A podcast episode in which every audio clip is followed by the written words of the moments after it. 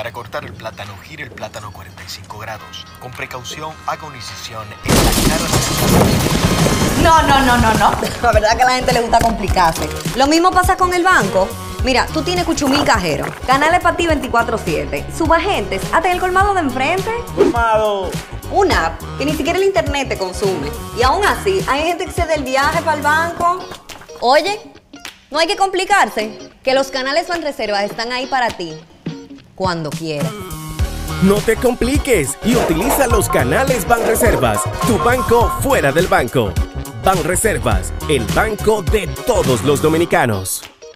Palabras de David Ortiz, Salón de la Fama del Béisbol. Tuve unos padres muy responsables que me dieron la oportunidad, me exigieron que estudie, me alejaban de los vicios, me alejaban de los malos coros. Tienen que tener cuenta con quién ustedes se codean. Ahí es que está el peligro, muchachos. Hay mucha gente en las redes diciendo que yo me estoy buscando mi par de pesos, el estudio no es importante porque yo estudiaba y no me buscaba nada. No se lleven de eso. Ya yo no juego pelota. ¿Ustedes saben de qué yo vivo? De mi educación, de lo que mis padres querían que yo fuera. Estudien, que en algún momento su oportunidad llegará. De vuelta al barrio, un programa especial del Ministerio de Interior y Policía.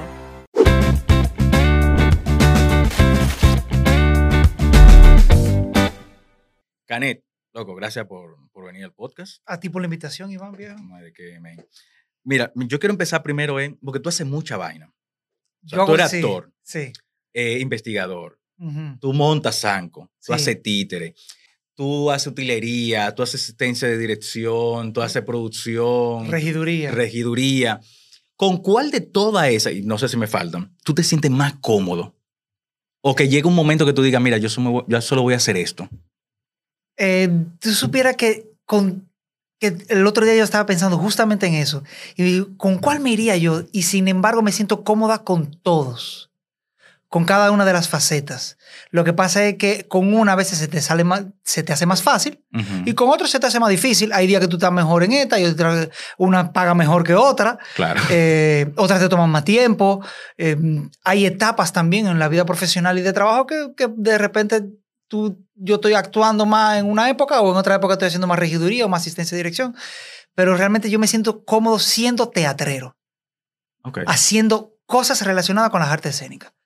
Igual lo engloba, porque el teatrista o tiene que eh, producir su obra muchas Sí, veces, sí, sí, sí, sí. tiene que hacer la utilería, buscar la utilería, tiene que hacer su vestuario, todo. Todo, lo de la obra. Uno, uno en este país es todólogo.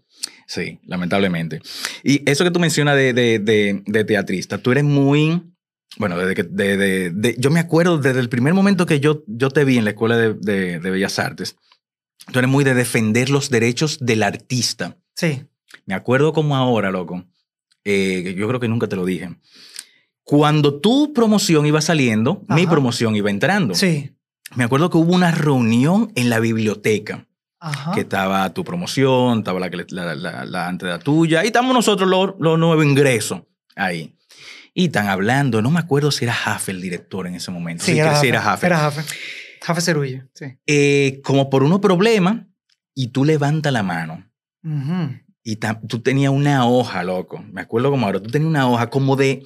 Eran los derechos que los estudiantes querían. Y Ajá. tú diste un informe ahí pa, pa, pa, pa, pa, de pilas de vaina. No me acuerdo exactamente la cantidad, pero era mucho de cosas que necesitaba, necesitaban los estudiantes de la escuela. Y partiendo de eso, viene mi, mi siguiente inquietud de, como tú defiendes mucho el, eh, a los artistas, al teatro, la danza, la música, bueno, englo- englobarlo todo, ¿qué tú crees que se necesita, men, para que, vamos a poner el teatrista, el teatrista guaye menos la yuca coja menos lucha para hacer teatro? ¿Qué necesi- ex- Es interesante la pregunta porque yo creo que eh, los teatristas, o sea, el oficio de, de la persona que se dedica al teatro siempre ha sido un oficio muy ligado a la resistencia, Ujú. muy ligado a lo que llamamos los dominicanos pasa lucha, desgraciadamente, porque es un, es un oficio que no, no te remunera económicamente como pudiera ser o como entendemos que pudiera ser. Eh, entonces, también es, es un, es un arte que está relacionada directamente con, con la política, obviamente, o sea, aunque no queramos. O sea, porque se relaciona con lo humano, con, con, con la parte humana de, de, y la parte social. Entonces, para nosotros pasa menos lucha. eh, lo primero yo creo que sería autoconciencia de nuestro oficio. Estar consciente de qué somos, qué yo soy como teatrista, qué yo quiero con este oficio. Eh, y estar consciente de, de, mi deber y de mi, de mi rol en la sociedad. ¿Cuál es mi rol? No solamente la de artista bello, de hacer arte, arte por el arte y de la belleza por la belleza. No, no. ¿Cuál es mi función social? Más allá de, uh -huh. de, lo estético y de lo bello y de lo hermoso. ¿Cuál es mi función social? O sea, el, yo soy, cuando yo me subo a un escenario, yo soy una voz, yo soy un, una, caricatura de un personaje, yo soy un arquetipo de un personaje, pero ese personaje representa algo en la sociedad. Entonces tengo que tener conciencia de eso. Y para pasarme no lucha, es igual que cualquier otro oficio. Empoderarte de, las la cosas que, son de tu gremio, de, tu, eh, de tus compañeros, de tu profesión, empaparte de todo eso. Entonces tú puedes saber decir, ok, esto es lo que yo soy, entonces esto es lo que yo necesito. Esto es lo que yo veo futuro, esto es lo que, lo que mi oficio eh, de, de teatrista requiere para hacerlo de la forma más digna posible. Yo lucho mucho por eso. Claro, mi lucha siempre ha sido, y mi batalla y mi asunto de defender los derechos, siempre ha sido en torno al, al teatro, porque es mi oficio. Claro. Sin embargo, lo, lo, lo, ejerzo en otro, en otro, en, otro, ámbito. O sea, si yo veo algo en la calle que lo considero mal eh, de cualquier tipo, a nivel cultural o a nivel social, lo defiendo por igual. Y voy a eso de que es siempre en búsqueda de la dignidad humana. Tengo muy eso, eso muy presente. La dignidad ante todo. La dignidad yo de, como ser humano. O sea, por eso, por ejemplo, cuando es eso mismo que tú, que tú recuerdas de la, uh -huh. de la escuela, uh -huh. era, bus, era buscando la dignidad. O sea, o sea, yo no me siento una persona digna si estoy trabajando en un lugar sucio, en un, en un lugar que no es bonito, que no es, que no es agradable al, al, a lo que estoy haciendo. No te estoy diciendo que tiene que estar siempre con lujo, no, no, no. Pero el, aunque yo tenga un piso de tierra, aunque yo esté bajo, un, bajo una mata de mango, que ese lugar esté digno, que esté, que esté acorde con lo que es ser un ser humano. Uh -huh. Esa dignidad, siempre en búsqueda de esa dignidad. Y cuando buscamos esa dignidad con honestidad, con sinceridad, con gana, entonces de alguna manera vamos a dejar de pasar lucha y vamos a entender la cosa. Claro, siempre con la asertividad, con conciencia del contexto donde estamos, eh, sin cuidando el ego, siempre cuidando el ego, porque a veces uno, uno se, se olvida y se va a, más alto de la cuenta, pero el ego también hay que, hay que cultivarlo, pero también hay que controlarlo y hay que claro, que no llegue a un punto. Que no hay, siempre tiene que tener equilibrio. Y los artistas necesi necesitamos subir el ego. Sin ego, no, ¿cómo, tú no, ¿cómo tú haces lo que tú haces? Tú necesitas un ego para poder enfrentarte a, a, a 1.200 personas. Pero también necesitas un poquito bajarlo para poder observar con, con coherencia qué está pasando. Claro. Y lo que sucede a tu alrededor. Pero bueno, me debía un ching. No, no, no, tranquilo, tranquilo. Igual en el, aquí damos, vamos sí. a dar mucho salto. no, eso. pero es interesante eso que tú planteas de, de, cómo no coge lucha. No, claro. Y yo te lo digo es... Eh, porque lo estaba conversando, conversando con alguien hace un tiempo, que esa persona no tiene nada que ver con, con arte uh -huh. ni con cultura, pero sí va frecuentemente a ver alguna que otra obra de teatro. Me dice, aquí no hay un programa que fomente eh, que eh, fulano o mengano pueda hacer una obra de teatro y que sea auspiciada por el Estado y que tenga un presupuesto y que tú puedas mandar el presupuesto que tú estableces para tu obra y que obviamente, o sea, tienen como partes, eh, partes divididas. Eh, eh, por ejemplo, son 10 millones de pesos que tenemos para uh -huh, este año uh -huh. y bueno, vamos a utilizar a, qué sé yo, 20 personas. Y de entre esas 20 personas se divide esos 10 millones. Y tú tienes este año para hacer tu obra de teatro. Eso que tú planteas, eso es dignidad. Eso es dignidad laboral, eso es dignidad de profesión, eso es respetar la profesión. Claro, ¿qué hace falta? Políticas culturales, políticas sociales, políticas gubernamentales, pero todo eso es dignidad. O sea, cuando tú le das dignidad a un oficio, a una persona, a, a un quehacer, a una profesión, olvídate que por default, por, por gravedad, va a caer en ese tipo de, de, de, resolución y de, de resolución de, conflicto y, de, resolver las cosas y de solucionar y de plantear y de, de poner y arreglar todo el entramado social y cultural y político.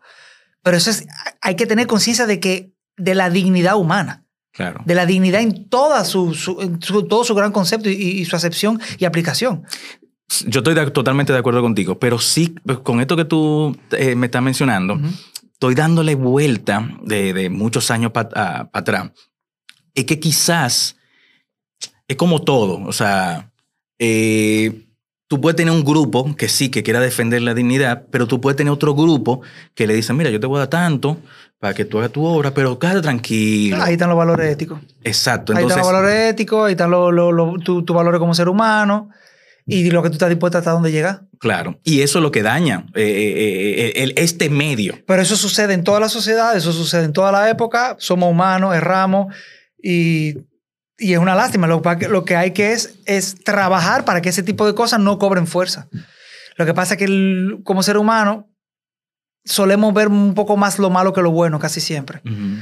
Porque si realmente fuera siempre eso lo malo, no estaríamos aquí. Claro. Ahí siempre va a haber más gente buena y más cosas buenas porque estamos aquí. El día que haya mucha gente mala y demasiada gente mala, que hay demasiada, pero, pero demasiada cosa mala, no vamos a estar aquí. Vamos a estar muertos, vamos a estar, nos vamos a ver extinguidos. ¿Tú crees que, que eso de lo que estamos hablando, que hay personas así, es lo que puede haber impedido o sigue impidiendo el hecho de tener un, un sindicato de artistas todos enfocados con un mismo objetivo? Sí y no. Eh, Ya existe el sindicato. No, sí, sí, sí. existe el sindicato de, de- de teatristas de la República Dominicana, el CITEAR. Tú conoces ese movimiento, es un grupo de personas que nos unimos para hacer eso. Todavía estamos en, una, en un proceso de formación, tenemos un par de años y estamos en eso. Ta- ta- Estamos dando la batalla y estamos dando la lucha, porque incluso hay problemas, incluso legales y gubernamentales, de reconocimiento de un sindicato. O sea, los, el Estado no quiere reconocer el sindicato. Y no solo nosotros, sino a muchos sindicatos. Ujú. Pero eh, eh, vivimos en una sociedad capitalista, proempresarial, de público privado, entre comillas, Ujú. eh, que lo que busca es simplemente la privatización y, y- y seguir la explotación laboral y la explotación del hombre por el hombre. Claro. Entonces, ¿qué pasa? Que ese tipo de, de, de, em- de emprendimiento o de, avance que queremos como sindicato, a veces no se puede, ciertamente por eso, porque hay gente que va en contra de. Pero más que gente en contra, es que no hay suficiente gente conscientemente a favor. Ujú. Porque si tú, te ves, si tú ves la cantidad de gente en contra, son qué? 5, 6, 7, 15, 20 compañeros. Digo compañeros de, de teatro de que se dedican a lo mismo, que quizás están en contra. Pero hay 1.300, 2.300 que no tienen ni siquiera conciencia de estar a favor. Entonces, por esos 1.300, por esos 1.500 son por lo que tenemos que ir a, buscar. Es como, como un político que anda, un diputado que anda buscando votos. Son eso lo que tenemos que ir a buscar. Lo que no tienen la conciencia de, lo que desconocen la dignidad, lo que desconocen que, que uniéndose a nosotros y que en la unión está la fuerza, es que podemos lograr muchísimas cosas. Entonces, lo que hay son tres, cuatro gatos en contra que hacen mucho ruido, como una gallina cuando pone un huevo, pero hay 7.800 pollitos que, están, que no tienen conciencia de, de- de lo, que- de lo que está pasando. Ujú. Y a esos es que hay que ir a buscar. A eso es lo, lo- lo que tenemos que llegar. Es como cuando tú estás en, en el público. No, no pienses cuando tú estás como actor o como productor o director. No pensar en el público que vaya en contra. No piensen en eso. Siempre va a ir un crítico, siempre va a ir un, un, un marvado a, a sentarse a acabar con tu obra. No piensen en eso. Piensen en los 7000 muchachos que están en un barrio esperando ver una obra de teatro. Que, no, que jamás en su vida han pisado un teatro. Ahí es que hay que ir. A eso es que hay que buscar. Jala ese público. Jala ese público universi- de muchachos de universidades que nunca han ido a un teatro. Una gente en, un, en el sig- pleno siglo XXI, en una capital, que no ha ido a un teatro. Ahí es que hay que ir. A eso son lo que hay que buscar. Los que están en contra, déjalo. Ni caso le haga. Pero ciertamente no ayudan. No, claro, Ahí no ayudan. Hay muchos que hacen ruido y son ruido innecesario totalmente. que dañan el asunto. Y ahí yo sí estoy de acuerdo que la ropa sucia se lava en casa. Hay cosas dentro del teatro que entre nosotros, teóricamente, en conferencia, en círculo, en un colmado bebiendo unos tragos, detrás en un camerino, entre nosotros nos acabamos y nos decimos de todo. Y sabemos que tal cosa es mentira y que fulano es un hablador. Pero para afuera no lo diga. Claro. ¿Para qué? ¿Para causar ruido? No. Tenemos que estar unidos. Es, es como un partido, po- es, es- es como un partido político. Que no es jugar sucio, no, no, es jugar al juego social. O sea, tú nunca ves a un partido político eh, sacaliñándose vaina en cara, en público. No, no, es de, es de la puerta para adentro, como una familia. De la puerta para adentro, ah, lavamos, eh, ah, resolvemos los problemas. De la puerta para afuera, tenemos que presentar una cara decente. Una cara, y no es, no es falsa moral, ¿eh? No es, no es doble cara, no, no, no. Es que si tú estás frente a la sociedad y frente a, un, a otro gremio, frente a una, una lucha de un, eh, ante un, un, Estado o una empresa o otro gremio o como sindicato incluso, tú no puedes estar eh, sacaneando y va, mira, no, no. Hay que presentar fuerza, o sea, nosotros estamos unidos en un mismo discurso, en una misma cosa. Y eso es lo que pasa, que a veces hay uno que quiere salir por, por H o por R. Claro, eso me acuerda una situación que hubo con una obra hace unos años donde no recuerdo bien qué fue lo que pasó. El Mm. punto es que sacaron a uno de los actores Sí, y fue en el Palacio de Bellas Artes. sí, creo que fue a, Eh, a- a un gran maestro de, sí, la- sí, de sí, la sí, actuación dominicana. No me acuerdo la obra ni qué. Yo sé que era, creo que la eh, era una productora Sí. y que se hizo una revuelca ahí afuera del teatro. Yo me acuerdo de eso. Y la obra siguió. O sea, eso fue de lo que más me sorprendió. La obra siguió. Porque yo he visto situaciones casi similares Sí. con músicos o con bailarines donde no, mira, la, o sea, hay, se gremios, hay gremios que tienen la facilidad de estar más unidos, Ujú. tienen un poquito más de conciencia de conciencia de grupo. Ciertamente, por ejemplo, los músicos tienen un poquito más. Y tienen cosas entre ellos, ¿eh? Sí, sí, Tienen su lío entre ellos. sí, sí, sí. Los bailarines también. Lo que pasa es que el, el tipo de arte escénico que ellos hacen, de cierta forma, les permite eh, estandarizar cosas más fácilmente que el teatro, eh, sobre todo la, la- la interpretación, o sea, lo que serían los actores. Entonces, le permite un poquito más. Pero también es que, por alguna razón, tienen más conciencia de. Pero ¿a qué se debe, a qué se debería eso? Porque igual, o sea, nosotros también guayamos la Sí, yuca, sí. estamos, seguimos trabajando. Pero ¿por qué no podemos hacer como los músicos? Mira, nosotros vamos a ensayar Yo de tal que- hora a tal hora. Eh, Yo ya se cumplió la hora, ya terminó el ensayo. Creo que, yo creo, creo que es un asunto de ego, de nuestros egos. No, y digo nos, para incluirme. Nos, eh, a veces nos creemos más, eh, sobrepasamos límites de, de, de egocentrismo y nos olvidamos de, de- de que estamos en la tierra. Entonces, inevitablemente pasan esas cosas. Cuando tú no tienes el ego como equilibrado y ajustado y el medidor se te va, olvídate Claro. te fuiste en una. Entonces, los músicos y los bailarines, aunque tengan el ego allá arriba, saben cómo manejarlo en, en cuanto a eso. Entonces, y ciertamente, o sea, aquí se han visto huelga, huelga de, de- de músicos que dice, aquí no se toca un instrumento y no se toca un instrumento, y hay de aquel que lo toque, lo van a sacar, lo van a fuerear de ahí para adelante. Sin embargo, en teatro todavía no hemos visto eso. O sea, yo eh, estoy loco por ver algún día que alguna agrupación frente a, una, a, una product- a un productor X o frente a al Estado o a una compañía, una agrupación del Estado que se plante frente a un asunto. Ha sucedido, ha sucedido una vez, hace años pero que, que- que eso sea normal. Que ah, hay un actor de tal producción que se considera, eh, considera su derecho vulnerado. Ok, todos a favor de ese, de ese actor. Ok, aquí, no, aquí no actúa nadie. Se paró esta vaina. Con el público ahí todo, arriesgarse a eso. Lo que pasa es que también hay, hay, hay, que, hay que estar dispuesto a mojarse. Claro. Y tener unos cojones ahí. Hay que tener... Porque yo creo que también está el miedo de, mira, si yo hago esto, Sí. no me van a seguir dando trabajo. Y yo creo pasa. que ese miedo, claro. pasa. A mí me ha pasado. A mí me ha pasado por yo, por, por yo alzar la voz y defender ciertas cosas en medios, por ejemplo, de cine y uno que otro de teatro. Yo sé, estoy consciente de que me han puesto a un lado. Dice, no. Y lo que se dice culturalmente, este jode mucho. Ujú. No, no. Lo que pasa es que si yo veo algo mal, lo voy a decir. Si estoy en contra de algo y que va en contra de mis principios y de mis valores, lo voy a decir. ¿Por qué quedarme callado? Claro. ¿Por qué? Cuando estoy viendo una injusticia. Ah, porque ahora no es a mí. Ajá, y el día que, fuera, que sea a mí. ¿Dónde está la empatía? Ah, la empatía es lo- tristemente tenemos una, una empatía convenientemente efímera. Es una empatía conveniente, a según, a según me convenga. Yo soy empático contigo, a según me convenga. El momento que de repente yo vea que mi trabajito está por peligrar, ah, no, no, no, olvídate de eso, Iván, suelta. DH, men, o sea, ¿dónde está la empatía? ¿Dónde está la, la unión entre, entre ambos? Y pasa muchísimo.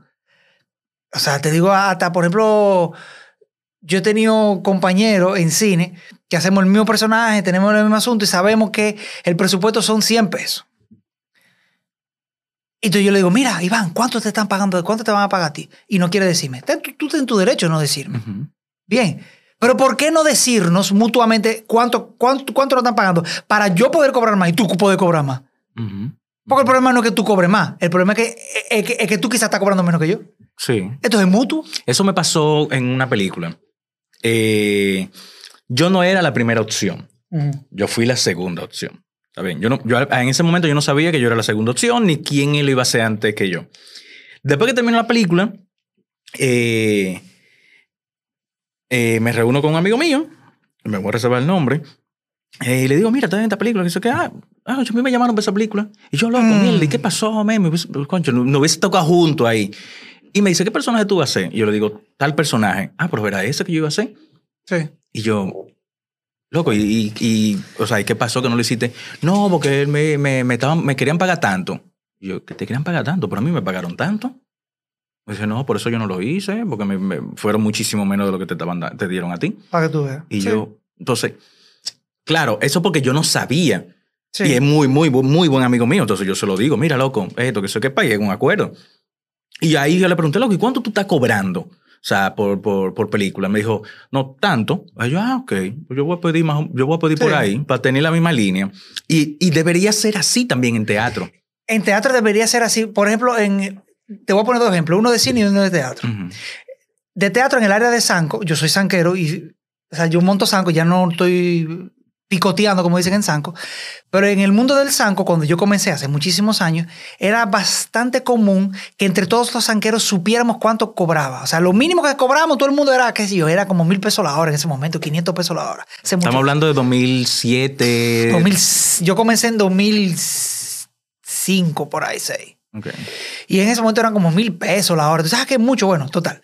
Mil pesos la hora. Y entonces todos, en base a esos mil pesos, tú arrancas. Si tú quieres cobrar cinco mil, dale para allá. Ahora, el mínimo es mil.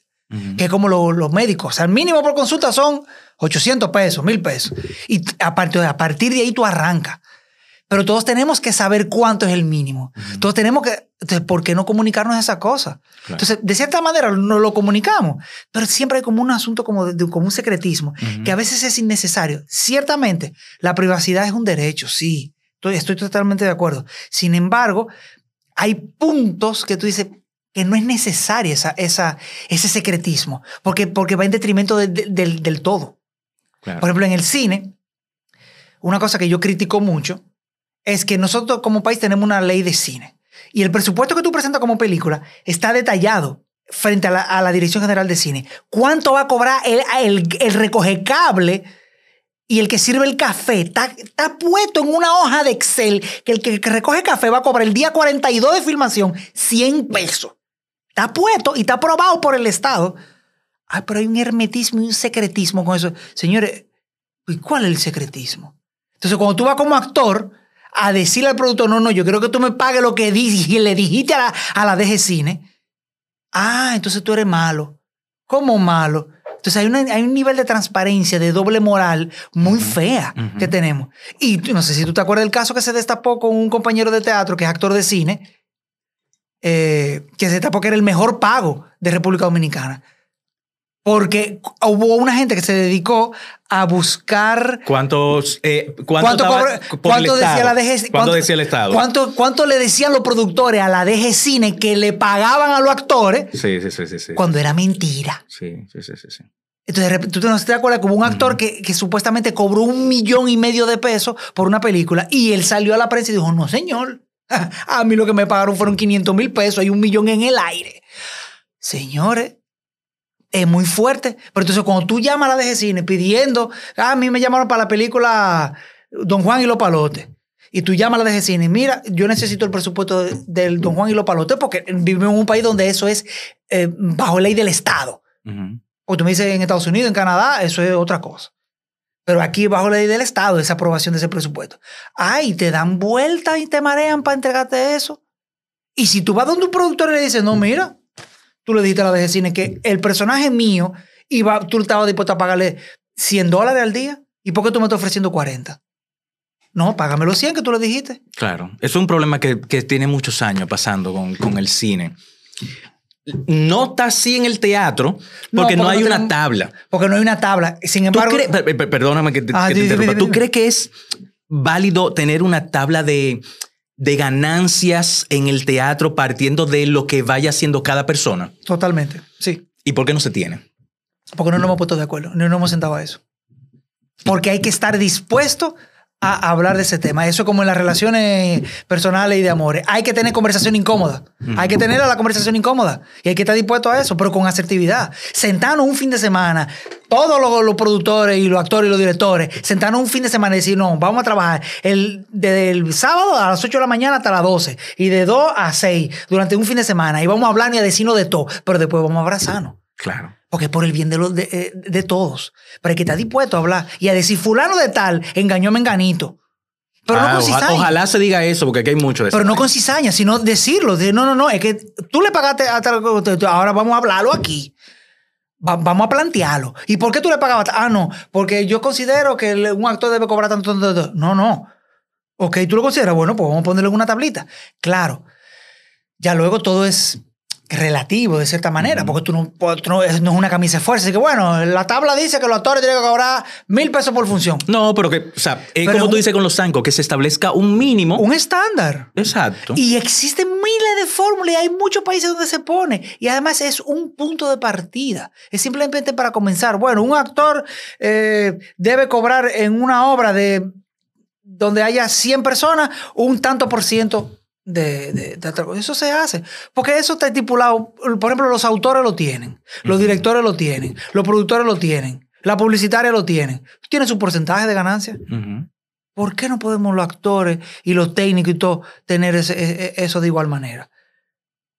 Hay, claro, hay, hay gremios de técnicos que lo tienen un poquito más, porque como son trabajos técnicos más precisos, Claro. más, más eh, técnico, valga la redundancia, que eh, eh, tú lo puedes más como palpar, como matemáticamente, es- más sencillo Claro. que un trabajo de, de actor, de interpretación, que lleva a otra cosa, que si, eh, un que si de repente mi personaje tiene más línea, menos línea, etcétera. Sí, pero Eso también el teatro es un poquito más complicado de, Sí. mira, tu personaje tiene cinco entradas, Sí. pero el personaje de fulano tiene 20 entradas a- al escenario. Entonces, conchale, o sea, por... Pero yo me estoy fajando más que él. Sí. Él no está viniendo ensayo y no sé qué. Pero sin embargo, en cine, en cine lo tienen claro. El, el famoso sí, shit list. Sí, sí, sí. sí. Eh, ¿Qué te eh, dice? Actores principales, primera película pa, tonta. pa, pa, Después pa, pa, segunda película van así. Y así. Y eso es un punto de partida, porque de repente tú puedes estar en el número, como digo yo, tú Claro. puedes estar en el número 23 de la lista en una película. Pero ese número 23 es el personaje detonante. Es, es el que llega, entra y mata al, al protagonista y no vuelve a salir más nunca. Bueno, el hecho de que tú seas el número 22, porque tú nada más salen dos escenas. Para, pues tú eres el que mata. Entonces ahí es que entra entonces lo, lo, lo, lo diferente. Ahí que tú comienzas a cobrar diferente. Pero tú tienes que tener una base, por lo menos. Entonces, sí, yo estoy de acuerdo que, que se hagan estándares. Y no como camisa de fuerza, sino para tener un punto de dónde comenzar. Yo creo, o sea, yo igual lo creo y lo, lo conversé con alguien en el podcast, no me acuerdo con quién. Y se mencionó en el momento de, bueno, para los productores sería también un poquito más complicado, porque uno se va, uno Sí. va adaptando como, bueno, le voy a pagar a fulano tal, le voy a pagar a Sí. fulano tal, para ajustar el presupuesto, porque como no tenemos una ley como la de No. cine, eh, y hay que buscar de aquí por acá. Y, No o- tenemos o- gremio, no tenemos- Exacto.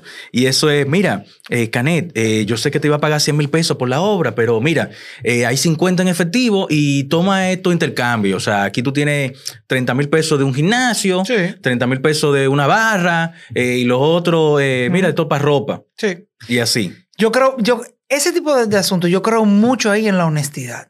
Sí. Bueno, tú, tú y yo hemos trabajado juntos en diferentes cosas. Yo creo mucho, mucho, mucho en la honestidad.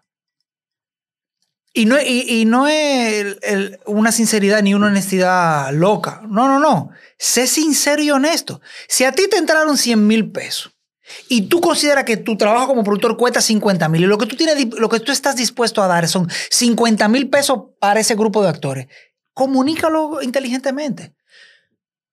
Que después quizá un tiempo después te digan, di que diache, pero tú cobraste más que todo el mundo. Bueno, pero en ese momento fuiste honesto. Y dijiste, mira, lo que yo tengo presupuesto es esto.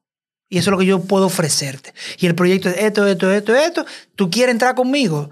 Y de repente hay productores, yo he trabajado con productores, yo siendo actor o técnico o asistente, que de repente te dicen, mira, yo quería pagarte 20 mil pesos. Pero no me cuadran los números. No puedo pagarte 20 mil. Puedo darte ahora 10 mil. ¿Tú me perdonas esos 10 mil pesos? El hecho de que seas sincero y honesto contigo, Sí, no. estoy seguro que el, casi todo el mundo te va a decir, sí, no hay problema, pero porque estás siendo sincero y honesto. Claro, si después se voltea la tortilla es otra cosa, pero si tú eres de entrada sincero y honesto, la gente te va a decir que sí. Y el que no esté dispuesto, te lo va a decir de igual manera. Decir, mira, DH, loco, no, mira. Déjalo yo- así. Dame mis 20 mil y Sí. no sé dónde tú lo vas a sacar, pero dame mis 20 porque yo Ujú. contaba con eso. Y ya. Y bueno, el productor asume el riesgo, busca los cuartos, busca apretado, empeña el carro, que yo, y le va a pagar. A mí me pasó. Pero la honestidad ante todo. Claro, a mí me pasó eh, con una obra de, de mi compañía, donde, bueno, se hizo el presupuesto, yo se había hablado con varios patrocinadores, de, del presupuesto se había mandado, mira, yo necesito esto para la obra, me dicen que sí, que sí o qué. Después recibo de dos de los patrocinadores que me habían dicho que sí, un correo eh, días antes del estreno. Mm. Mira, eh, se nos fue el presupuesto con otra cosa, fueron muy sinceros, se nos fue el presupuesto con otra cosa, eh, de eso que tú no pediste te vamos a dar la mitad. Y del otro también. Y yo, mierda. O sea, ya yo estoy con dos menos. ¿Cómo yo le digo a los actores que ya yo le había dicho de un principio, mira, yo te voy a pagar tanto? Sí, El escenario te voy a pagar tanto, esto, que eso, que sí. O sea, yo no les dije. Y yo tuve que sacarle de mi, de mi cuenta de ahorro para pagarle, para pagar, para no quedar mal. Sí. Porque me, Re- o sea, me, daba, me daba apuro de decirle, miren, porque yo me siento, o sea, a mí no me gustaría que me lo dijeran, o sea, No. después de la obra de, mira, Canet, eh, conchale, yo sé que te había dicho, que, eso, que yo me voy a sentir mal. Ahora, si es una persona que tiene mucha confianza conmigo y hemos trabajado juntos bastante otra tiempo, cosa, claro. es otra cosa. Pero con personas que yo, la primera vez que trabajo con ellos, no. No, y ahí, ahí primó tu, tu sentido de, de responsabilidad. Y pagarle, yo, o sea, yo soy de lo que trato de pagar. Terminó la última función, pues, mire su cheque. O mire en efectivo, Sí, un sí, sobrecito. bueno. pa. No Pa. espera de que un mes, que hay que. No, no, no, no, no. O sea, de una vez, yo salgo de ese Sí. problema de una vez. Yo me embrujo con la gente que me debe a mí, Sí, sí. pero yo no quiero deber. Porque eso es responsabilidad. Y cuando uno está como productor o como director, ese es tu rol. Claro. No hay de otra. O sea, Por Claro. ejemplo, ahora yo, yo estoy produciendo una obra hace un tiempo. Y no, me, no me llamaste, Cané. Eh, O sea, no, porque es un no monólogo. Ah. es un monólogo y es una mujer. Ahí te fuñiste. Eh, entonces, a mí me toca el rol de productor. Y hay, unas co- hay cosas que ¿Tú yo... lo estás dirigiendo? No, productor solamente. O sea, bueno, estoy rigiendo y etcétera, pero bueno. Ujú. Y hay cosas que yo no le comunico a- a lo- al resto del equipo que ni se enteran. Claro. Porque es, es tu rol. Tienes que asumir tu rol con responsabilidad. Ahora bien, siempre con honestidad. Por ejemplo, ahora hay unos números que no me están cuadrando. Más de dos años de arduo trabajo demuestran la voluntad de una gestión dispuesta a solucionar las necesidades de la gente. El saneamiento de más de 40 kilómetros de cañadas, junto a la construcción de Cristo Park, que impactan a más de 1.200.000 habitantes. Llevar agua a decenas de barrios con más de 20 años sin este servicio, además de la corrección permanente de averías para mejorar la distribución. Son algunas de las obras que dan constancia del cambio con rostro humano. con hechos, no con palabras. Seguiremos construyendo una gestión histórica. Corporación de Acueducto y Alcantarillado de Santo Domingo, CAS.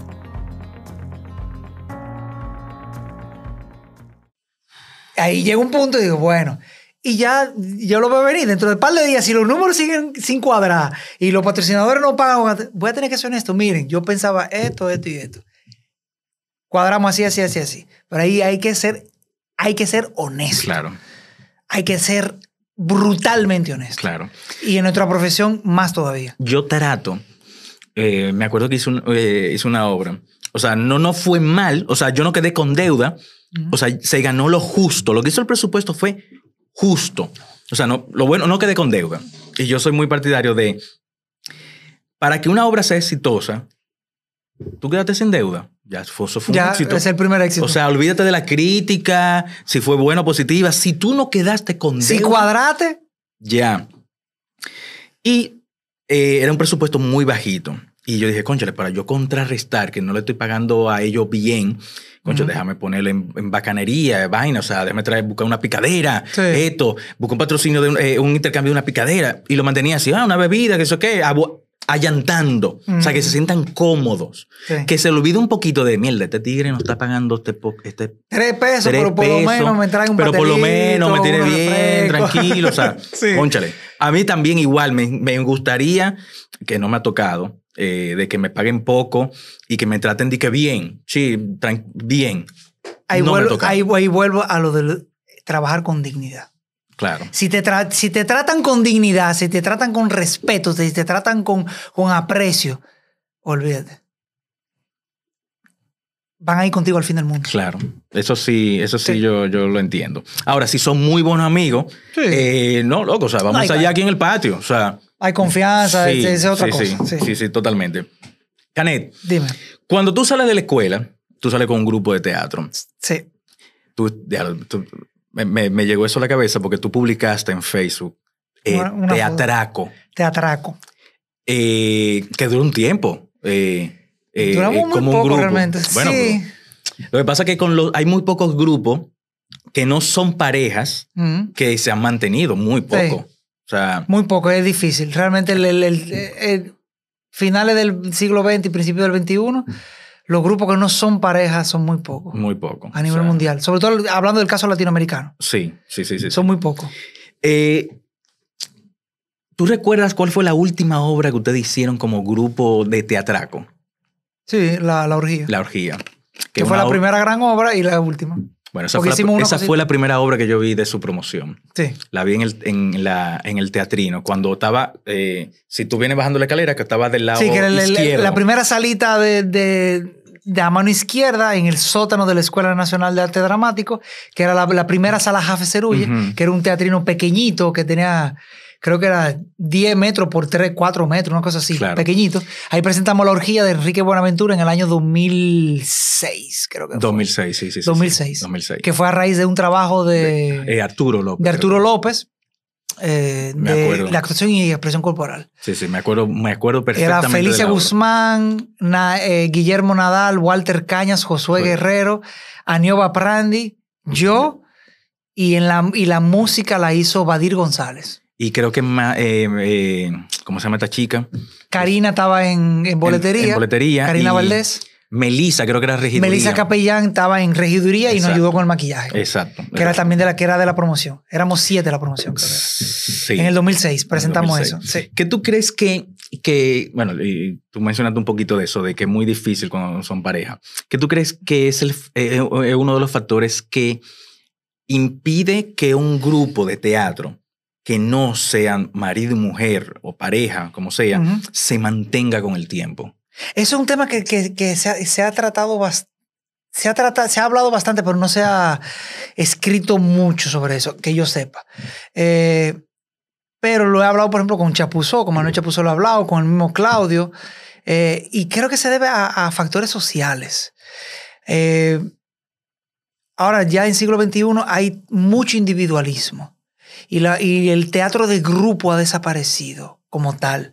Se siguen juntando, ¿sabes? Porque el teatro obviamente es Ujú. trabajo de grupo, trabajo de equipo, pero no, ese, esa, ese misticismo, esa, esa utopía de trabajo, de vivir en grupo, de convivir en grupo, de convivir en compañía, lo, lo que llaman los franceses la troupe, es, ha desaparecido, lamentablemente, y es por, por cambios sociales. Eh, la dinámica social han cambiado. Eh, estamos hablando que más tú, los años 50, 60, 70 y 80 eran otra, eran otro, era otra época. Se- la- la- las, las revoluciones sociales eran de otra manera. Ahora las revoluciones sociales son más individuales. Desde una individualidad, aunque sea hacia una, un- hacia un- una masa, una grupalidad. Pero eh, creo que sobre todo por eso. Entonces es más sencillo, más fácil lo, eh, tener un grupo, entre comillas, con una pareja. Ok. Porque ya tú convives, eh, ya hay una confianza, hay una necesidad entre ambos de, de buscar y de, y de suplir ese, ese, ese oficio. Entonces, como que se hace más fácil. Es como más fácil. Porque todo el mundo anda como jalando para lo suyo. Y creo que eso se debe mucho a, a eso de las dinámicas sociales y económicas, hay que decirlo, del capitalismo. El capitalismo está arropando, el, sistema económico capitalista está arropando, lo, ha arropado todo. Eh, y eso tiende hacia la individualidad. Y con las redes sociales, eh, con, con toda la digitalización de todo, eso afecta muchísimo, muchísimo, muchísimo. Entonces esa, esa dinámica han desaparecido, lamentablemente. Porque los trabajos de grupo son preciosos. Sí, sí, sí. O sea, Aunque yo creo que en un punto volverán. bueno, yo no sé realmente. Porque, por ejemplo, mira, nosotros, eh, Pie de Puente cumple 15 años este Sí. año. Y es, ha sido complicado. Uh, O yo sea, me imagino. Y no E todos- intermitente. Sí, no, y intermitente totalmente. Y sí hemos decidido como que, bueno, claro, sin conversarlo como entre todos, sino fue como que, bueno, pasó y nada, chévere. Que cada persona puede hacer sus cosas de manera individual. Sí, es lo que pasa. Y volvemos y nos entregamos y seguimos. Que es el, Pero, sí, sí. Que, pero es lo que el- el- en los, a principios de los 2000 y pico hubo un congreso aquí que se hizo sobre Codearte, el, el Colegio Dominicano de Artistas del Teatro, y se habló mucho del, del Ventu, de los grupos que son el Ventu. Ven tú que te necesito, ven tú que te requiero, ven tú que sé yo cuánto. Y las agrupaciones, las agrupaciones lamentablemente son eso muchas veces. No, y se sigue el Ventú. Sigue el Ventu. O sea, por ejemplo, ustedes de pie de puente son un grupito, pero trabajan más individualmente que como grupo. Entonces, ¿qué pasa? Que el grupo lo que se convierte inevitablemente es en un ventu. Que de repente tú, Iván, decides de para pie de puente montar tal obra y tú convertirte en director. Entonces tú dices, eh, va a venir Richardson, va a venir Aileen, va a venir Genesis y vamos a montarla. Pero necesito otro actor. Entonces, ven tú que te necesito, ven tú que te necesito. El ventu. El ventu es famoso. Sí, sí, sí, totalmente. Y bueno, nos pasó en, un- en, en- en la última obra que hicimos de estreno, donde utilizamos a dos actores de invitados, Ujú. porque eh, somos siete en el grupo. Sí. Eh, pero, por ejemplo, Pedro no podía porque tenía una, un- una película. Eh, Dalia estaba en su cosa de medicina, no tenía, tenía poco tiempo. Y hay muchísimos ejemplos. Ustedes no son los únicos, ¿eh? Sí, no. Teatro. Guloya es lo mismo. Teatro Guloya es una pareja. Sí. Claudio Rivera y Viena González. Ellos son Teatro Guloya. Entonces, ¿qué hacen? Utilizan el método Ventu. Ven tú, no el Ventura que te necesito. Ven tú, Paloma que te necesito. Ven tú, Fulanito que te necesito. Y montan las obras. Porque necesitan actores. Claro. Y lo mismo sucede con Teatro Las Máscaras. Teatro Las Máscaras es Lidia Ariza y Germana Quintana. Pero ¿qué pasa? Ven tú, José Más Rodríguez que te necesito. Ven tú, Johnny Mercedes que te necesito. Ven tú, Patricia Muñoz que te necesito. Y es así. Y, el, y, y esa es una forma de, de sobrevivir. Porque, para ponerte un ejemplo, Teatro Gallumba no utilizó el Ventu. No. Murió. Sí. Porque quedó Nive Santana y Manuel Chapuzó. Durante una época sí tenían cuatro, después primero fueron muchos, después cuatro, después ellos dos nada más. Y nada más montaban obras ellos dos, típico grupo de teatro de, de pareja, porque son esposos. Pero cuando dejaron de buscar el Ventu, murieron. Lamentablemente. Y pasa, porque no todo tiene que ser eterno. Claro. Pero pasa. Al igual que, por ejemplo, eh, por ejemplo el grupo de nosotros, Teatraco. Inmediatamente salimos de la escuela y comenzamos a tratar de... No, no supimos utilizar el Ventu y se, se cayó el grupo. Porque cada quien estaba en su búsqueda individual. Y, el, y lamentablemente pasa eso. Por ejemplo, ustedes con, con P de Puente han logrado sobrevivir por el Ventu. Sí. Si no hacen el Ventu, no van a sobrevivir. No van a poder reinventarse, como dicen ahora. Y hay que reinventarse, hay que eh, sobrevivir y a, a- a las adversidades de, de la época, de, de los tiempos. Claro. Canet, como mencioné al principio, tú haces muchas cosas. Sí, Pero Bastante. Bastante. Pero cuál, a mí me- sí me gustaría saber Mm. cuál es tu proceso creativo. Eh, porque tú también escribes. sí. Eh, cu- ¿Cuál es tu proceso? Eh, como director o como actor, de, de- de la faceta que tú haces, cualquiera que tú, quieras mencionar. Ujú. Eh, en tu, a poner un ejemplo. O sea, cuando montaste el entremés, eh, ¿cuál fue tu proceso creativo para escribirla y luego para montar la obra? Por ejemplo, bueno, por ejemplo, en el caso del entremés de Cristóbal de Llerena, que es un proyecto que comenzó en el 2016, del Ujú. cual tú fuiste parte, ese, esa semillita la plantó en mí Claudio Rivera, de conocer el texto del entremés de Cristóbal de Llerena como primer texto fundacional del teatro en Hispanoamérica colonial. ¿Qué, me, ¿Qué proceso creativo? Ahí el proceso creativo es un poquito caótico, es como un caos que es muy bien desordenado y luego se va ordenando las ideas. Ahí fue un poquito la, la intuición, la, la inquietud, la curiosidad, la necesidad, eh, el ímpetu de, de hacer cosas y, y una, un- una necesidad de rendir, eso mío personal, de rendir tributo a un autor desconocido, entre comillas. Eh, un autor que... y a un hecho histórico que, que estaba como medio desaparecido o olvidado. Y hacerlo como? A través del teatro.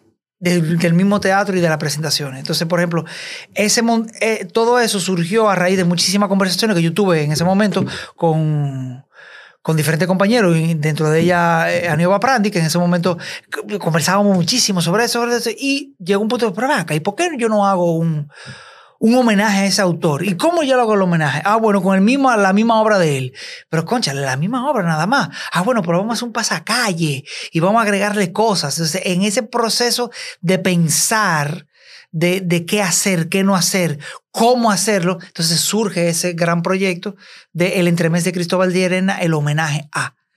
Eh, ese proceso creativo fue bastante, como todo proceso de, creación, caótico, y luego ya entonces tú vas, comienzas como a organizarlo para que sea realidad, para poder llevarlo a una realidad. Eh, no sé si contesté tu pregunta. Sí, no, no, claro, totalmente, totalmente. Es, en ese caso de eso. Ya, por ejemplo, en el caso yo como dramaturgo, es igual. De repente me interesa un tema. Bueno, y comienzo a investigar el tema, investigar el tema, investigar el tema. Busco muchísima literatura, hago entrevistas, me voy, me pongo y voy a lo, al- si es un tema de barrio, me meto para los barrios. Entonces voy recaudando toda esa información, hago un gran cúmulo de información, entonces luego tú comienzas a limpiar y a depurar. Esto me sirve, esto no me funciona, esto no me funciona. Y comienza a organizar esa idea. Es como los procesos creativos, a pesar de que son caóticos, son como, como la venta de, de cualquier... Es como un, un platanero que se para en una esquina, vende 5 mil plátanos. Es lo mismo. Él sabe que tiene mucho plátano. Comienza a vender plátano. Recoge cuatro, recoge cuatro, recoge cuatro. Y después entonces que comienza a organizar billetes de 50, billetes de, de 100, billetes de 200. Entonces a, a calcular, ¿a cuánto era que yo tenía? Es lo mismo. Lo que, lo que sucede es que en el proceso creativo de una obra de arte implica sentimiento, asunto cultural, eh, asunto eh, eh, social y político. Entonces, ¿qué es otra cosa? Pero en, en base es un poco lo mismo. Es un gran caos que tú de repente es así. pa, Ok, tengo este caos, ahora lo voy a organizar para que tenga cierto sentido y poder entonces expresarlo hacia afuera. Claro. Ese es, es como el- el coser y, y bordar. Está la gran trama de, de coser y está está la urdimbre. Entonces esa trama y esa urdimbre, organizarla para tener un hermoso tejido. Pero ese hermoso tejido puede ser una figura amorfa, sin forma, pero tienes que tener esa trama y esa urdimbre para poder, sobre esa trama y esa urdimbre, crear cosas amorfas y caóticas e interesantes. Claro. Y tú como investigador, Porque has realizado Sí. alguna cosa, o sea, de los 70 años de, de- de Bellas Artes. De la compañía de de la compañía. eh,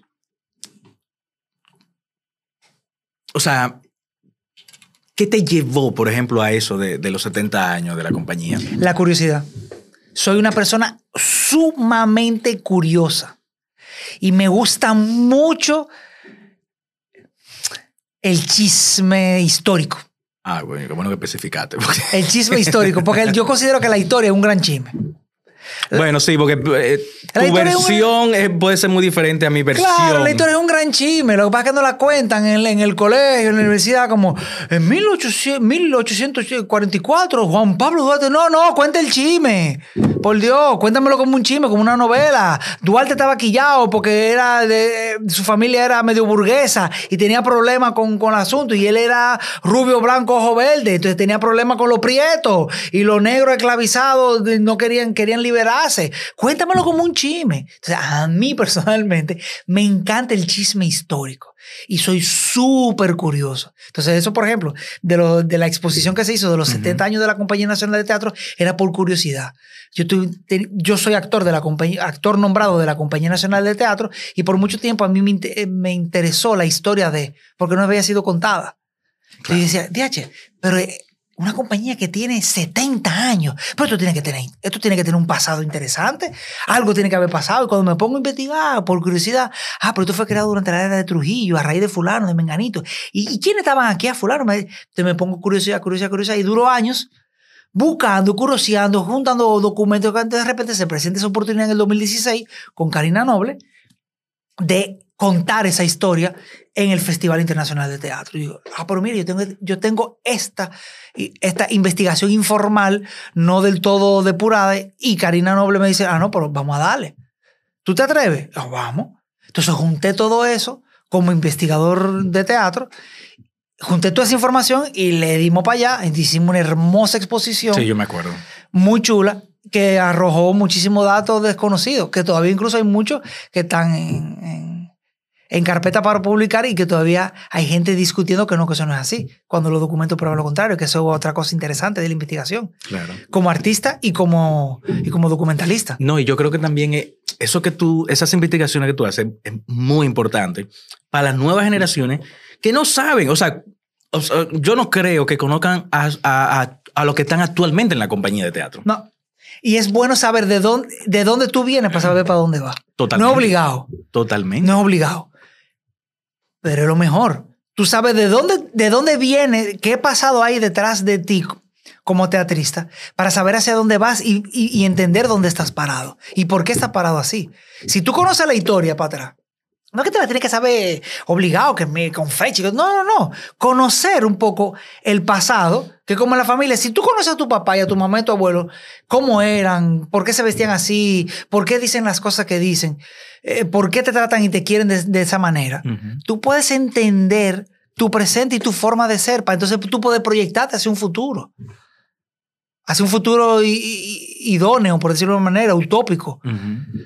Entonces es bueno conocer el, pasado. Y lamentablemente en el área de teatro en este país, historiadores no hay. No, Molinaza fue el, un- el último y fue el que murió. Bueno, tú estás haciendo el trabajo. Estoy haciendo algo, sí. Emilio Bencosme está Emilio haciendo está haciendo algo, la misma Ingrid Luciano. Ingrid Luciano también. Está escribiendo sobre, oh, está analizando, acaba de publicar un libro precioso. Sí, yo me, yo- hermoso. yo me lamento de no poder ir ese día. No, pero el libro es una, una, una, Quiero, una quiero conseguirlo, quiero conseguirlo, me lo, quiero, me lo quiero leer. Pero eh, eh, es, es fundamental, yo creo que eso para las generaciones que vienen, la generación que está un chisme para atrás, eh, como tú dices, no es que conozcan todos los nombres, No, las no, fechas, no. sino saber, mira, o sea, conchale, esta obra la viene. hizo la compañía, esto, esto y lo otro. Fulano de tal, mira, Pepito Guerra estaba en la compañía, que hicieron una obra que dirigió María, que presentaron en un momento en la Manuel Rueda, eh, Prohibido suicidarse en primavera. Sí. Mira, que también estaba ahí. eh, eh, Fulano de tal. Fulano de tal, fulano Sí, de sí, tal. sí, sí. Conchale, Víctor Checo, que fue profesor de la escuela, Porque- estaba en esa obra. Porque además eso, eso, ese tipo de conocimiento y de información le valorizan aún más lo que tú estás haciendo. Porque no es que eh, no, es que no tenga valor, o sea, el hecho de que yo como Caney me pare aquí y haga una obra de lo que yo pueda entender desde cero, y yo voy a montar un clásico español, lo voy a montar y ya. Tiene un valor. Ahora, ¿y si yo busco la información de cuándo fue montada antes esa obra en mi país, en mi ciudad? ¿Quién la actuó antes? ¿Se montó antes?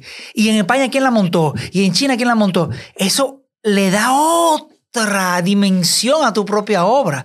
¿Por qué? Porque te contextualiza como artista y te redimensiona como ser humano, como acontecimiento teatral, como acontecimiento cultural. Claro. Eh, eh, es, inter- es chulísimo, eso es chulísimo. Lo que pasa es que, lamentablemente, a, a nuestra generación y a la generación que viene atrás de nosotros no le interesa. Porque estamos en una inmediatez excesiva, eh, estamos eh, excesivamente digitalizados, demasiado eh, eh, al instante, al instante, el- el- con, con el placer ahí mismo, con todo. O sea, no, no queremos pensar. Todo está ahí, ahí mismo, a la vuelta de, de, cinco letras con los pulgares. Ujú. Entonces, eso desvaloriza un poco el, el asunto. El- Claro. el- Como tú mencionas que no, que yo montaría una obra, eh, eh, un clásico, investigando. No sé si tú eres eh, muy partidario de. O sea, ya. Porque me acuerdo que creo que Jafe Cerullo lo dijo en algún momento en Sí. una de las clases. Esas obras ya están escritas, Sí. ya están. Eso lo plasmó. Ujú. Realicen sus cosas, Sí, escriban sus propias obras. Lo que, lo que quiero decir con esto es, si tú eres muy partidario de, ok, está el texto clásico eh, que lo escribió Shakespeare, eh, vamos a hacer eso porque ya lo tenemos aquí. O, o tú prefieres hacer algo más nacional, ¿Qué es lo nacional? dramaturgia dominicana.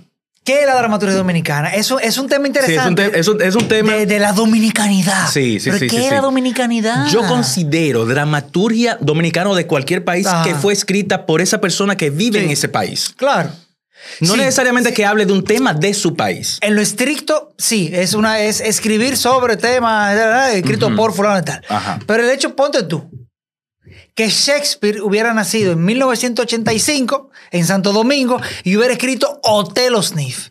Es dominicana la obra. Porque él nació aquí. Pero el tema no tiene nada que ver con los dominicanos. Entonces, hay unos nacionalismos que es delicado. Hay unos, la dominicanidad es delicada. Entonces, ¿qué tú consideras que, que pudiera ser un- un- una dramaturgia dominicana? La dramaturgia dominicana, lo primero es que está escrito por dominicano. Estamos, estamos de acuerdo en lo Sí, estamos, de acuerdo los dos. acuerdo. Ese sería lo, lo primero. Pero el hecho de que, de que no sea escrito por un dominicano no necesariamente quiere decir que no es dominicano. Hay obras que tratan sobre temas dominicanos que no fueron escritas por dominicanos Sí. y son obras no dominicanas, sino, pero son de tema dominicano. Pero es un asunto ya de, de identidad. Sí, Ese técnico. de- tema más de, de migratorio. Bueno, reformulo. Ajá. Tú eres muy partidario de obras eh, clásicas, universales, o irte por una obra más nacional, escrita mira, por un Yo dominicano. apoyo, yo apoyo a ambas. Ahora bien, eh, sí creo que es necesario y pertinente y prioritario. No, no quiero decir apoyar, pero Fomentar. sí fomentar, exacto. Porque a- apoyo, tengo, tengo mis. Sí, hay, hay una tengo mi encuentro sobre el apoyo. No, Sí, no sí, estoy de acuerdo con la palabra Yo- apoyo. Yo estoy, yo estoy, yo estoy contigo. Eso lo podemos hablar. Pero ese, en fomentar la creación dramatúrgica y la creación escénica hecha por dominicanos de la hora, de hoy. O sea, tú, Richardson, eh, Indiana. Indiana, Ingrid, Ingrid. Luciano, Ben Cosme, Margaret Sosa, eh, la gente de Tatu Utopía en Santiago, etcétera. Gente que está haciendo teatro hoy. Teatro hoy. Estoy, eso es lo prioritario, porque estamos en el presente. Ahora bien, por, también estoy a favor de que se haga una relectura, una reconsideración, un replanteamiento, una recontextualización, una adaptación, una versión sobre los grandes clásicos universales, entre comillas. Shakespeare, Ibsen, eh, todos esos grandes autores. Tú sabes, estoy de acuerdo que se haga. Y, se ha demostrado que hay versiones preciosas. Por ejemplo, hay un grupo mexicano que se llama Los Colochos, dirigido, no me acuerdo el nombre, pero Los Colochos en México, que hacen unas versiones de Shakespeare que son de morirte. Montaron Macbeth y se llamó Mendoza. Entonces, en lugar de que Macbeth sucediera... Pero como- esa, esa no fue la que vino acá. Vino aquí. Ah, sí, sí, sí. eh, En lugar de que Macbeth sucediera como lo planteaba Shakespeare, sucedía en un pueblo de México, en una cantina de México, bebiendo cerveza corona. Con ro en gin y en, en vaina. Y después montaron una versión de, de Romeo y Julieta que se llamó, no recuerdo el nombre, en internet lo pueden buscar, Eh, pero era una versión de Romeo y Julieta en quechua. En quechua, eran dos indígenas enamorándose. Entonces, se oñeó, hay, hay que. Se oe- o sea, hay que fuñirse para tu. y, y eso no es mexicano. Sin embargo, está basado en Shakespeare, un tipo de Inglaterra. ¿Tú entiendes? Entonces, por- entonces estoy a favor de ambos. Lo que pasa es que sí priorizaría, obviamente, el presente. Claro. Priorizaría una dramaturgia de Richardson Díaz, que, que escriba. ¿Por qué? Porque estamos ahora. ¿Tú entiendes? ¿Por qué, por qué voy, por qué voy a patrocinar o a, o a- o- o a pagarle para que monten Shakespeare? Sí, pero prefiero primero pagar para que se creen cosas nuevas en base a nuestra propia realidad. Que Ingrid escriba sobre, sobre las mujeres como él lo escribió, sobre mujeres prostitutas dominicanas, mujeres prostituidas en Argentina. O Richardson Díaz que escriba sobre, sobre temas carcelarios, como lo escribió en, en- en Lo, Lo Palomo, que ganó premio Ujú. que escribe sobre la realidad, o César Sánchez Vera, que escribe sobre, sobre realidad, realidad dominicana, o el mismo, eh, el hermano de Reinaldo Isla y y Frank. Frank Disla. A eso sí le doy prioridad. Pero también, y luego entonces los grandes clásicos, universales, que también hay que decolonizar eso. Hay que decolonizar eso. Y respecto a lo del apoyo, podemos tratar ese tema. Estoy en contra de que apoyen el teatro. No quiero que lo apoyen. No, no, no. Yo, o sea, lo que pasa Estoy es que hay una, hay, una, hay una mala concepción del apoyo. Claro. Eh, ha- y, y es una costumbre de, Claro. Canet, mira, yo voy ahí a tu, a, a tu obra para apoyarte. No vaya. No, Yo se lo he dicho, amigo. O No sea, ve- vaya. ve, disfruta. No vayan. Si tú me vas a apoyar, no me apoye. Exacto. Tú, ¿Qué se apoya? Oye, lo que se apoya. El codo en la mesa para tu bebé. Eso se apoya. Totalmente. ¿Qué se apoya? Tú apoyas una causa para eh, hacerle un trasplante de riñón a una persona. Eso tú lo apoyas. Tú apoyas una causa por la reforestación. No apoya el teatro, consume teatro. Yo quiero que tú consumes teatro, así como tú vas al supermercado. Claro. Tú, tú, tú vas a- cuando tú le compras plátano a un triciculero que vende plátano en la calle, tú no lo estás apoyando. No. Tú estás consumiendo plátano. Vivimos en una, socie- en- en una sociedad que inevitablemente es consumista. Entonces no me, no me apoya, a mí no me vaya a apoyar. Que yo no estoy pidiendo ayuda. De que, ay, que me estoy muriendo. Ay, por favor, ayúdame. No, no, no.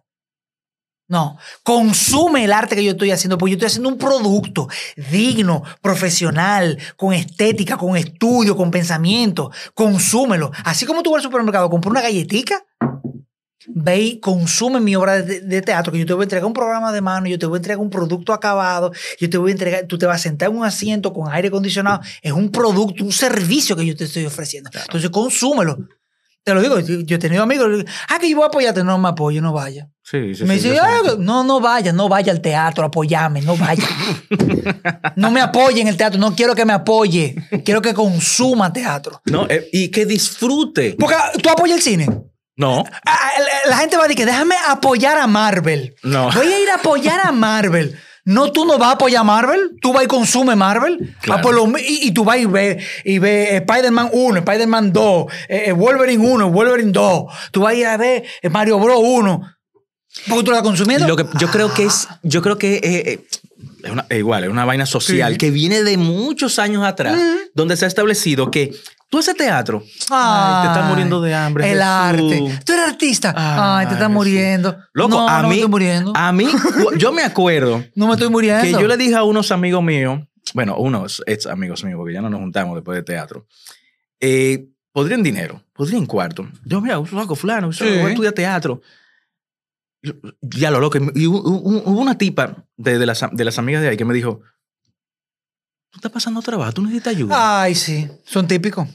y sí, yo me quedé de que, mira, pero es algo Sí. que yo, estoy- que yo quiero estudiar. O sea, o sea, si tú, por ejemplo, tú estás estudiando psicología, o sea, tú no eres loca, No. pero estás estudiando psicología porque te gusta la Y psicología. pasa. ¿eh?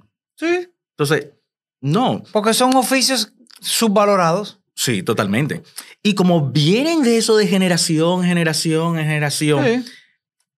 y no, o sea, no, no voy a limitarlo solo al teatro, pero artista, Sí. ay Jesús, Ay, te vas a morir de hambre. Sí. Vamos a apoyarte, no me apoye. Yo, Yo no me he muerto de Yo hambre, no ando buscando- aquí. O sea, no ando buscando. que quizás no viva No. económicamente como puede vivir fulano de tal, que qué sé yo. Ah, bueno. pero, pero- estoy viviendo. Hay médico pobre, hay ingeniero pobre, y que, que conchan. hay empresario pobre. Sí. Y, ajá, ¿y por qué no puede haber teatristas pobres? También. ¿Y hay teatristas ricos? ¿Quién? Ahí te, no, no pude. No puña. Hay ¿Tú teatritas sabes que yo estaba hablando de eso? No me, no me Pero acuerdo hay con gente con quién. teatro que se ha hecho de dinero. Sí. Que quizás no son millonarios. No, no, no, Pero hay gente, es hay verdad. gente que está en teatro que le va muy bien y No, han comprado su apartamento y te andan en jipeta Sí, sí, y viajan. Sí, sí, sí, sí, Y sí. te- ajá. A mí me ha ido bien haciendo teatro. Yo vivo de eso. O sea, Ah, no tengo un apartamento en una torre Piantini. Bueno, ok, no la tengo. bueno, pero soy yo, yo- feliz. Yo, vivo en Naco. Ah, perdón. perdón. Próximo, próximo. No, pero lo que, o sea, lo que quiero decir Yo vivo es en Gascue. mejor todavía. A mí, a mí Pues me gusta claro, mucho vivo alquilado, pero eso es otro cuento. No, pero o sea, yo viví alquilado hasta hace poco. Sí, O sea, eso, pero lo- lo- a, lo- a lo que voy es, eso es organizarse. sí, pero que, que- es- es- lo que pasa es que todos los oficios tienen su alto y su bajo. Y, y además, ¿quién te dijo a ti que todo el mundo tiene que ser rico? Que todo el mundo tiene que tener... No. Es Yo, que creo hablando- que usted tiene que tener lo que usted necesita. Mira, es una cosa que yo mencioné con- en el podcast con Arturo López. Yo le dije, Arturo, si tú tienes tu casa, tú tienes tus comidas, o sea, tú tienes un techo, tú tienes una cama, Sí, loco, tú estás bien. claro. O sea, ya lo otro, que, que lo otro Es que no, es disparate. no han inculcado y no han metido que tú tienes que tener, que el tienes que tener... Tú tienes que andar No. eh, con tal prenda que no sé qué, que no sé cuánto. Volvemos a lo que yo digo. Usted lo que tiene que tener es una vida digna. Usted tiene que tener una vida digna. ¿Y qué es una vida digna? Tres platos de comida al día, un techo seguro, seguridad social, Sí, derecho, importante. derechos fundamentales, derecho al ocio, espacios de esparcimiento, un retiro digno a una cierta edad y una seguridad donde tú vivas. ¿Qué más tú necesitas? Ojalá tener todo eso como lo tiene, por ejemplo, España. eh, Y tiene su país. problema. Y, te- no, igual, y Argentina tiene, y tiene su problema. Aquí todavía estamos en pañales en muchas cosas y estamos lu- luchando por eso. Pero ahí vuelvo, te digo, vuelvo al asunto de la dignidad. Si nosotros tenemos un sistema de seguridad social digno y tenemos seguridad de pensiones dignas y, te- y tuviéramos un sistema de, de vivir en la ciudad y todo digno, ya, ¿para qué más? Tú le dices ahora mismo al tipo más rico de este país, te voy a quitar toda tu riqueza. Y le doy un- le doy una sirimba. Pero tú le dices, te voy a quitar tu- tu- toda tu riqueza, pero te voy a dar un techo digno en un lugar donde tú te sientas cómodo, donde se respeten la ley, el silencio, Ujú, ujú. la comunidad, etc. Y yo te voy a dar tres platos de comida al día. Y tú vas a vivir tranquilamente con seguridad so- social y de salud bien. Y con una pensión. Estoy seguro que ese ricachón te va a decir, ah, está bien. Tú le estás Chévere. quitando un estrés, un peso también de arriba. Te va a decir, ¿por qué? Porque tú no le estás quitando su dignidad. Claro, ya luego viene el ego y Ujú. viene la necesidad. Yo también quiero viajar 60 veces al año. Ok, pero si tengo esas necesidades de la, de la famosa pirámide de, de Maslow, tú tienes esa necesidad suplida. Ya lo otro viene por añadidura y por placer, por, por, por complementar cosas. Por un capricho que tú tengas. Por capricho, porque somos humanos y nos encanta el hedonismo. y el- Claro, totalmente. Kenneth, mira, Dime. ya estamos terminando. Yo tengo, sí. Manda el DH, huye, huye. Yo tengo unas preguntas corticas y tú me tienes que responder con una sola palabra. Ajá, tíralo. ¿qué te hace feliz? La tranquilidad. Mira, a mí también, loco. La tranquilidad. O sea, yo no negocio mi paz. La paz. Y lo aprendí a fuetazo. Bueno, me hacen muchas co- muchas otras cosas Ay, feliz, claro, pero, sí, sí. pero tener paz, uf, Aunque la felicidad es relativa y no existente, pero es un no, tema o sea, filosófico. exacto. Invita a Ingrid y para que no- hable de eso. Ingrid Luciano. Sí, porque Yo filósofo. estoy loco por decirle, porque tengo que cuadrar yo. Dale, dale. Quiero, quiero decirle. tú tienes que invitar un filósofo. Una gente de filosofía que te, que te traiga tu Vamos, tema. vamos por parte, espérate, porque tengo, tengo una lista de artistas de teatro que, Dale que pa' allá. tengo que. Próxima. ¿Qué te apasiona? La vida. Algo que te moleste. La chapucería. En general. Lo digo porque hoy estaba bregando con un plomero en mi casa. Mierda. ¿Qué te relaja? La naturaleza. ¿Tú tienes un sonido favorito o algo que te gusta escuchar mucho que te, que, que te guste? Las aves. Cantar. El canto de las El canto de las aves. Me relaja muchísimo. Algo que tú le tengas miedo.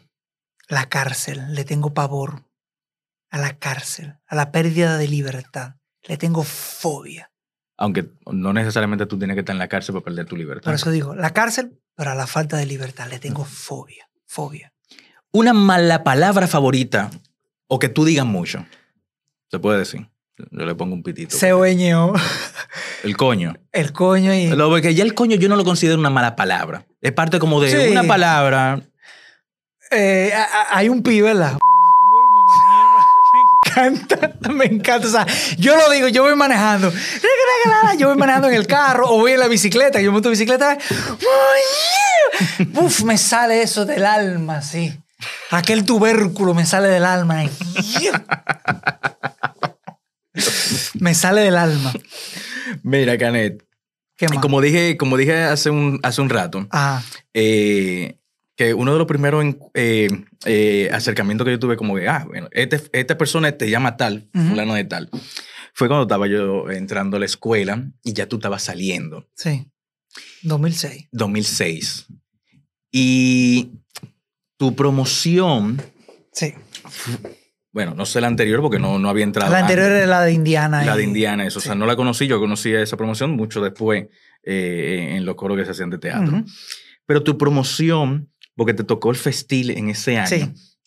fue la promoción, por lo menos para nosotros, como éramos nuevos, que incentivó a esta promoción que va saliendo Sí. no es eh, elitista. Sí. O sea, nosotros hacemos coro con lo de, ter- lo de Sí. segundo, hacemos coro con lo de primero. no- no- de- Lo de puedes decir y lo- me, me- me puedo llenar la boca de que la promoción del año 2006 que organizó el Festil, el Festil de Teatro Estudiantil en la Escuela Nacional de Arte Dramático, que éramos Felicia Guzmán, Aneva Prandi, eh, Guillermo Nadal, Josué Guerrero, Walter Caña, Melissa Capellán y yo, Canek Denis, decidimos romper con esa tradición, buena o mala, pero era una tradición, Ujú. de que la promoción saliente era como la... la- la- Hermético. era era una vaina hermética. Y nosotros, nosotros dijimos, no, aquí hay que unirse todo el mundo y todo el mundo a la una.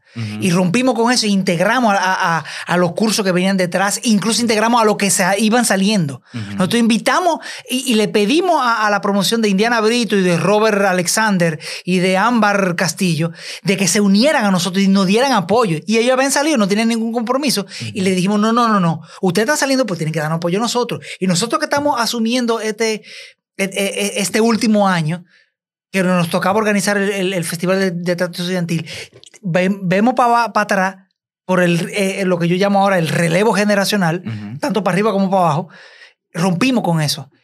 Y sí, lo rompimos y orgullosamente lo digo. Rompimos con eso que hoy en día tuve el tuve el Totalmente. festil y tuve todas las promociones participando y entre todos se lo organizan. Claro, tiene que haber una cabeza, Ujú. un grupo que es el último año, que es el que organiza.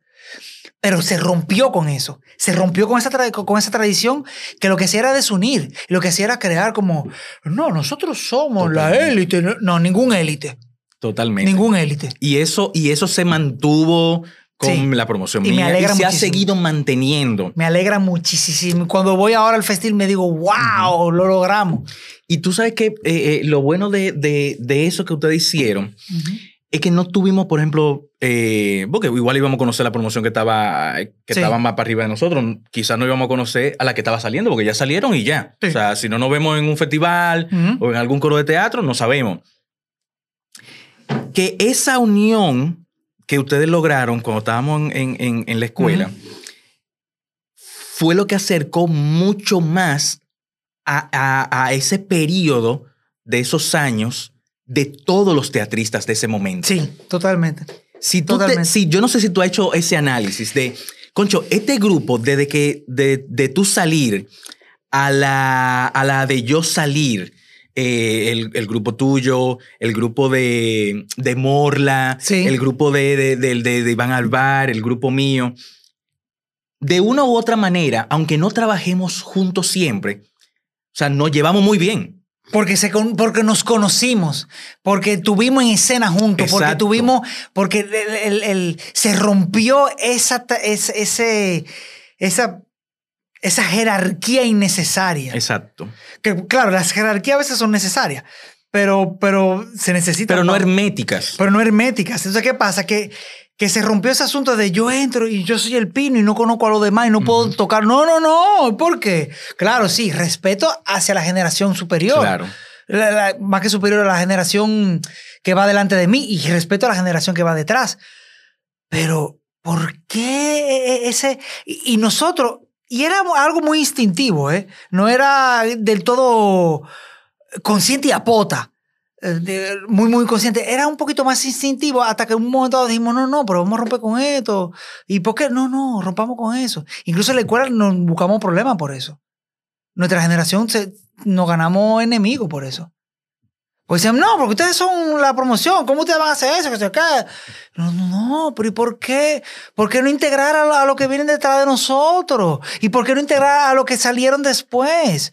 Si esto es, esto es todo el mundo para, para todo el mundo, Claro, ¿por qué eh, esa separación innecesaria? claro. Y me encanta que tú lo digas, porque nuestro interés era ese, era, un- era, era, era una necesidad sincera. De, porque también nosotros sufrimos, cuando yo entré a la escuela, yo sufrí esa separación. Y decía, wow, pero yo admiro a, a- a- a- por ejemplo, yo cuando yo entré, quienes estaban organizando era, creo que la promoción de Amaury Pérez, Pavel Marcano, Fausto Rojas. Fausto Rojas, era, era la promoción que estaba eh, arriba de nosotros.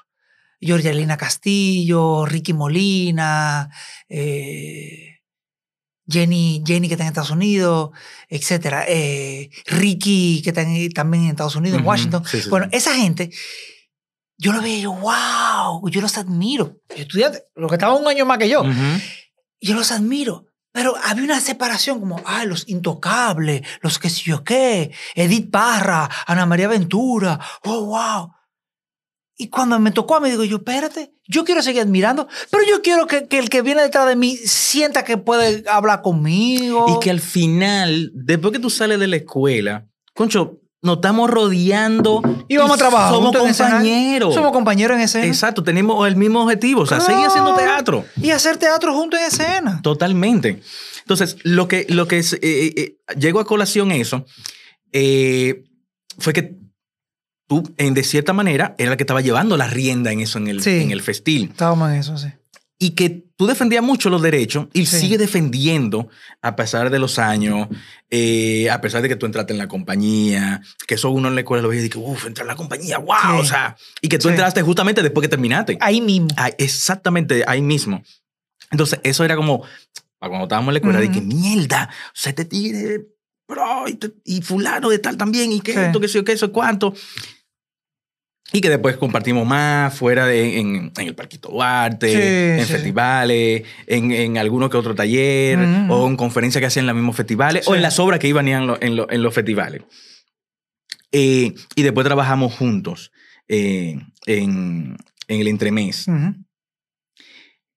el hecho de tú,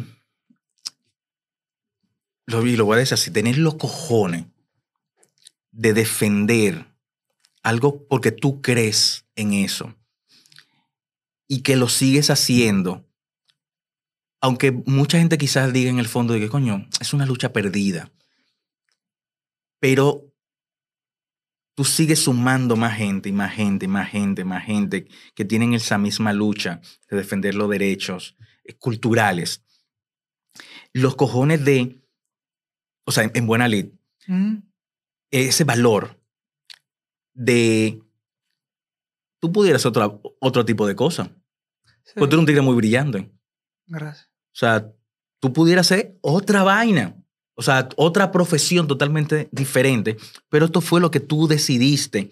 Y como yo decidí esto, conchale, yo tengo que defenderlo. Sí. Y no, y no de una manera individual, sino porque igual como el teatro, tú no lo haces solo. No. Es un trabajo colectivo. Para el todo. Yo creo Es eso, o sea, es- tú crees mucho en, en el bien común. en el bien común, en la colectividad, sí. en el trabajo. Creo mucho en eso. Y eso es una de las cosas que me hace admirarte mucho.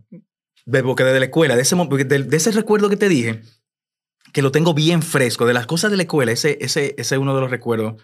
Y me acuerdo en ese momento, eh, esta es la puerta de la biblioteca, Ujú. Eh, bueno, ya estaba reestructurado, pero en ese momento, no estaba en la computadora ni nada que tienen No, ahora, tú estabas sentado de este lado de la puerta, esa misma esquina al fondo, con unos pantalones cortos y creo que un poloche amarillo y una gorra. A ese punto yo me acuerdo, loco.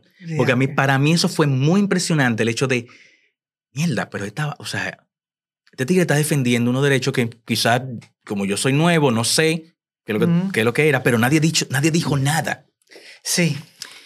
Y respeto mucho tu trabajo, porque tú también te has dedicado a, em- a investigar y plasmar, aunque no se haya publicado todavía, pero tú lo tienes ahí, cosas de la historia que va a ayudar a generaciones, Sí. que va a ayudar, y eso es lo que tú mencionas, de conocer la historia para saber para dónde tú vas a ir ¿Y dónde tú estás parado? y dónde tú estás parado. Eso también lo, lo valoro mucho como, como, como artista. Y de verdad, loco, eh, el hecho de tú estar aquí, que no te dije, mira, loco, te tenía en lista de hace mucho, es porque te considero un verdugo en toda la vaina que tú haces. Gracias. Porque te he visto en Sango también, te vi en, En títere. en Títere. ¿Tú sabes en qué, en qué vaina de Sango la primera que te vi? En una feria del libro, loco. Ay. Sancho Panza. Don Quijote Sancho Don Panza Quijote en Sancho Panza. Ay, de ay, que Arturo López estaba ahí, loco. Que él fue que dirigió esa pieza dirigió. escrita por una adaptación de Reinaldo Disla. Sí, sí, sí, sí, sí, sí, me Don acuerdo. Quijote Sancho Panza en Sango. Yo era Quijote en Sango. Sí, yo me acuerdo de eso. Yo me tiré ese, No, te, ese te recorrido. agradezco, te agradezco mucho eso que tú estás diciendo. Eh, sí, loco, y de verdad, o sea, te agradezco que tú estés en el podcast. Porque que yo, yo mismo me decía antes de venir para acá, Ujú. dice, Iván me está invitando, ¿verdad? ¿De qué vamos a hablar? somos panas, chévere, ¿qué? Pero el podcast se llama Verdugo. y ¿En qué carajo me considera Iván un verdugo? Pero, No, es eso, loco.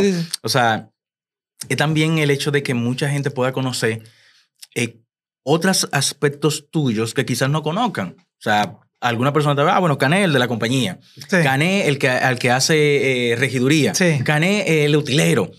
Eh, en tal musical. Sí. Eh, Cané, el que montaba Sanco en los años 4000 para atrás.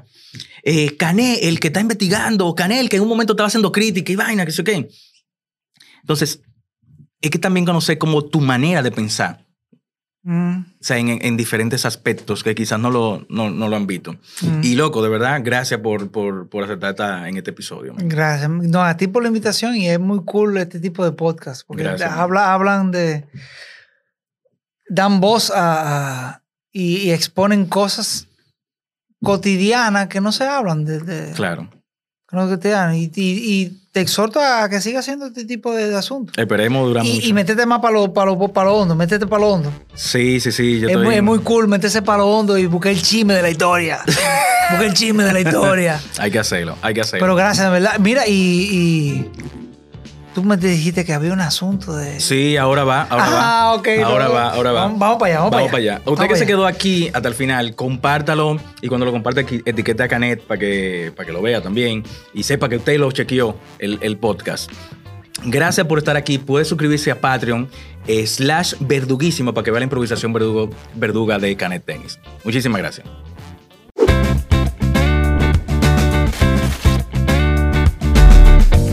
Así que esto es improvisación verduga. Damas y caballeros, queremos presentar a continuación un objeto imprescindible para el siglo XXI, 2023. Le presentamos el objeto imaginario. Aquí puede usted plasmar lo que usted le dé la gana. Saludos, damas y caballeros del mundo digital. Yo soy Canek Denis y esta es la improvisación de Verduguísimo que pueden buscarlo en patreon.com slash verduguísimo. Búsquenlo y no se lo pierdan. Este tipo de podcast tan verduguísimo.